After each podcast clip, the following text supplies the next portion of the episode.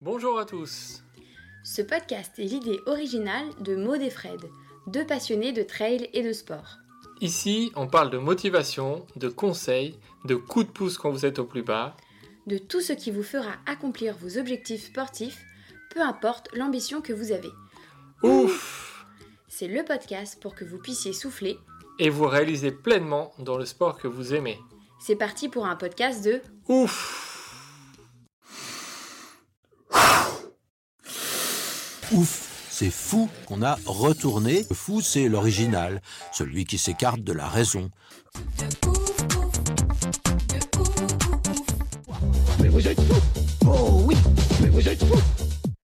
Bonjour à tous, nous sommes ravis de vous retrouver pour un nouvel épisode d'Histoire du Trail.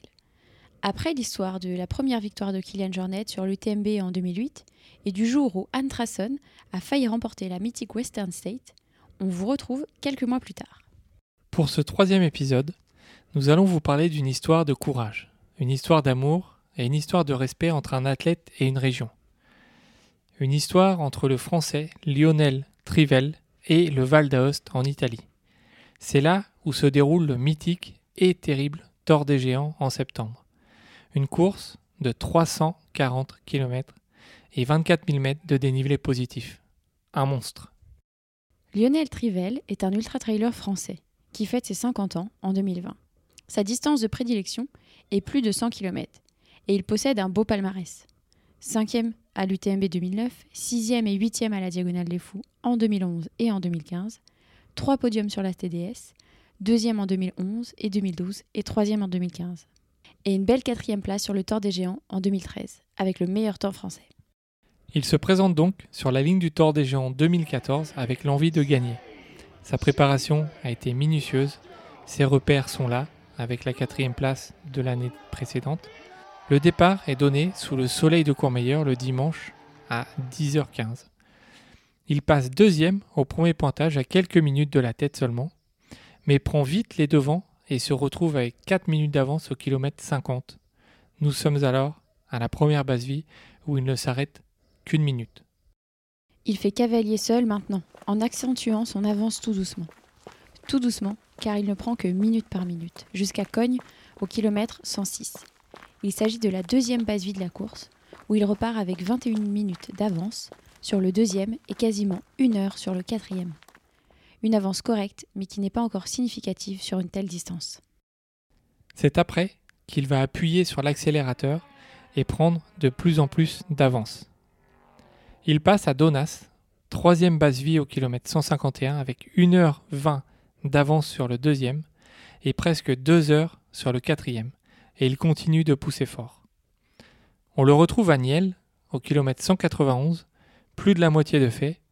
Il compte maintenant plus de 2 heures d'avance sur le deuxième et 2h50 sur le quatrième. Une grosse avance qui commence à être significative. Mais c'est à ce moment-là que la machine va commencer à se gripper. Le pas se fait de plus en plus lourd, les grimaces commencent à arriver. Il arrive à Val-Tournanche, quatrième base vie, au kilomètre 238, avec une heure d'avance sur le deuxième. Il est en marche pour un énorme exploit. Mais il prend de plus en plus de temps pour se ravitailler, pour se changer. Il reste seulement 100 km jusqu'à la ligne d'arrivée. Peut-il tenir? Après cette base vie, le parcours remonte pour se replonger en pleine montagne.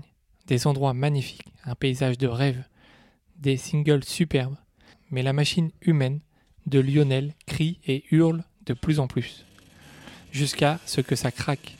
Et c'est dans cette partie que Lionel va perdre la tête.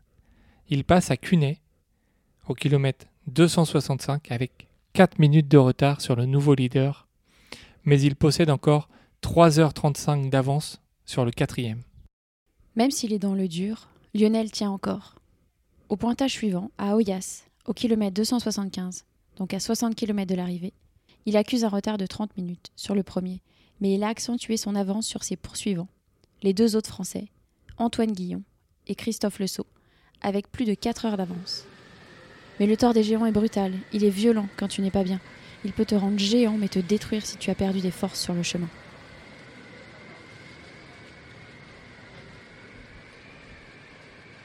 Cette partie entre Oyas et Olomont, la dernière base vie, signe un brutal arrêt pour Lionel.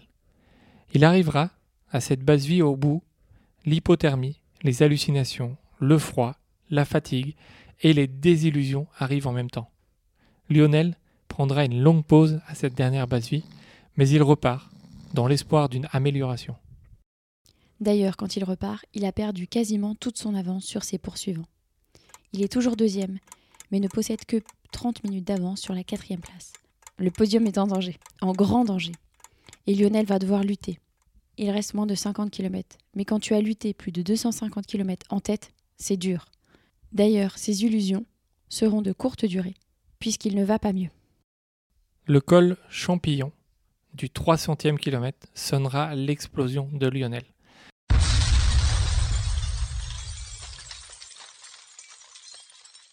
Dans un état de fatigue extrême, frigorifié, en hallucination, il est dans l'obligation de s'arrêter car la machine ne veut plus avancer. Quand tout pousse à l'abandon, quand il n'y a plus rien dans le moteur, le moral en prend un coup, mais Lionel est plus fort que ça. Même si les rêves de victoire sont loin, même si le podium n'est plus à portée de basket, même s'il n'a rien à prouver à personne, Lionel va continuer. Malgré son état, sa souffrance, c'est comme s'il prenait encore plus conscience de ce que représente cette course, qu'est le tort des géants, dans l'incroyable Val d'Aoste. Alors, pour ses suiveurs, pour les organisateurs, pour les bénévoles, pour toute la population du Val d'Aoste, pour tous ceux qui le suivent, Lionel va reprendre le chemin de l'arrivée à Courmayeur. Il pointera cinquième à Saint-Rémy-en-Bosse, 2h40 derrière le podium. Il reste 30 km. Il va finir avec une haie d'honneur, avec son sourire, en remerciant les bénévoles et en profitant des derniers instants une fois reposé. Peu importe la vitesse, il avance vers l'arrivée, et c'est bien l'essentiel. On aurait certainement tous abandonné, pas Lionel. Il reste un dernier col, le plus emblématique du Tort des Géants, le col Malatra, qui culmine à près de 3000 mètres d'altitude, comme une fenêtre ou une faille venue d'ailleurs. On sait qu'après, il ne reste plus qu'à se glisser vers Courmayeur. Il arrive au refuge Bonatti en 30e position. La forme n'est pas revenue. Mais peu importe. Il reste seulement 10 km. 10 km sur les 340 au total. Une broutille, mais une montagne quand le tort t'a broyé. Le jour s'est levé, comme pour saluer Lionel dans ses ultimes instants. La partie entre le refuge Bonatti et le refuge Berton est plate et vallonnée. 5 km seulement, mais interminable pour finir un tort des géants. À Berton, il reste 5 km. 5 km de descente pour l'arrivée d'une vie. Lionel arrive dans Courmayeur le jeudi midi, un peu plus de 98 heures après le départ. Il a été en tête pendant plus de 70% de la course, pendant plus de 240 km. Il a eu plus de deux heures d'avance sur le deuxième et plus de quatre heures sur le quatrième. Mais ça n'a pas suffi. Départ trop rapide Stress de la gagne Problème extérieur Froid Alimentation On ne saura pas la raison. Peut-être aucune, peut-être tout en même temps. L'histoire retient que Lionel n'a pas lâché, il n'a pas abandonné. Il sera fêté comme un héros, comme le vainqueur d'une quête inutile.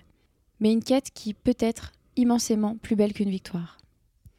Le respect qu'il a eu envers tout le monde lui sera rendu au centuple, et il gardera ce souvenir très longtemps, c'est certain. Le dimanche, lors de la cérémonie de clôture à Courmayeur, tous les finishers sont appelés un par un comme une remise de diplôme. Lionel sera acclamé comme jamais. Lionel recevra même le prix du fair play de la part de l'organisation, pour le respect qu'il a eu en finissant sa course. Un moment d'émotion hors du temps.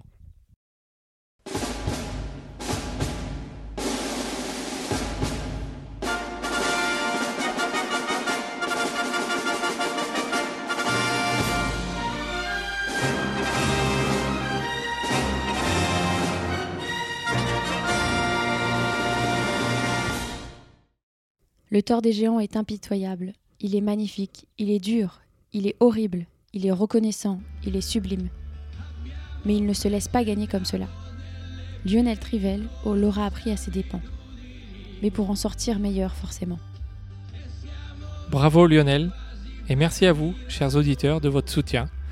On espère que cette nouvelle histoire du trail vous aura enseigné et vous aura captivé autant qu'elle nous a captivés. Une chose à en retenir, peu importe ton état, ta place, ton statut, ton objectif, on peut tous aller au bout d'une course ou d'une aventure, quelle qu'elle soit. Alors, à bientôt pour une nouvelle histoire de trail. Merci d'avoir écouté cet épisode. On espère que ça vous a plu. En tout cas, n'hésitez pas à partager cette histoire de trail. Allez voir nos autres épisodes, à en parler autour de vous, à nous mettre des petites étoiles, des petits commentaires. Ça fait plaisir, ça nous fait avancer. Et puis, euh, on vous retrouve bientôt pour un nouvel épisode.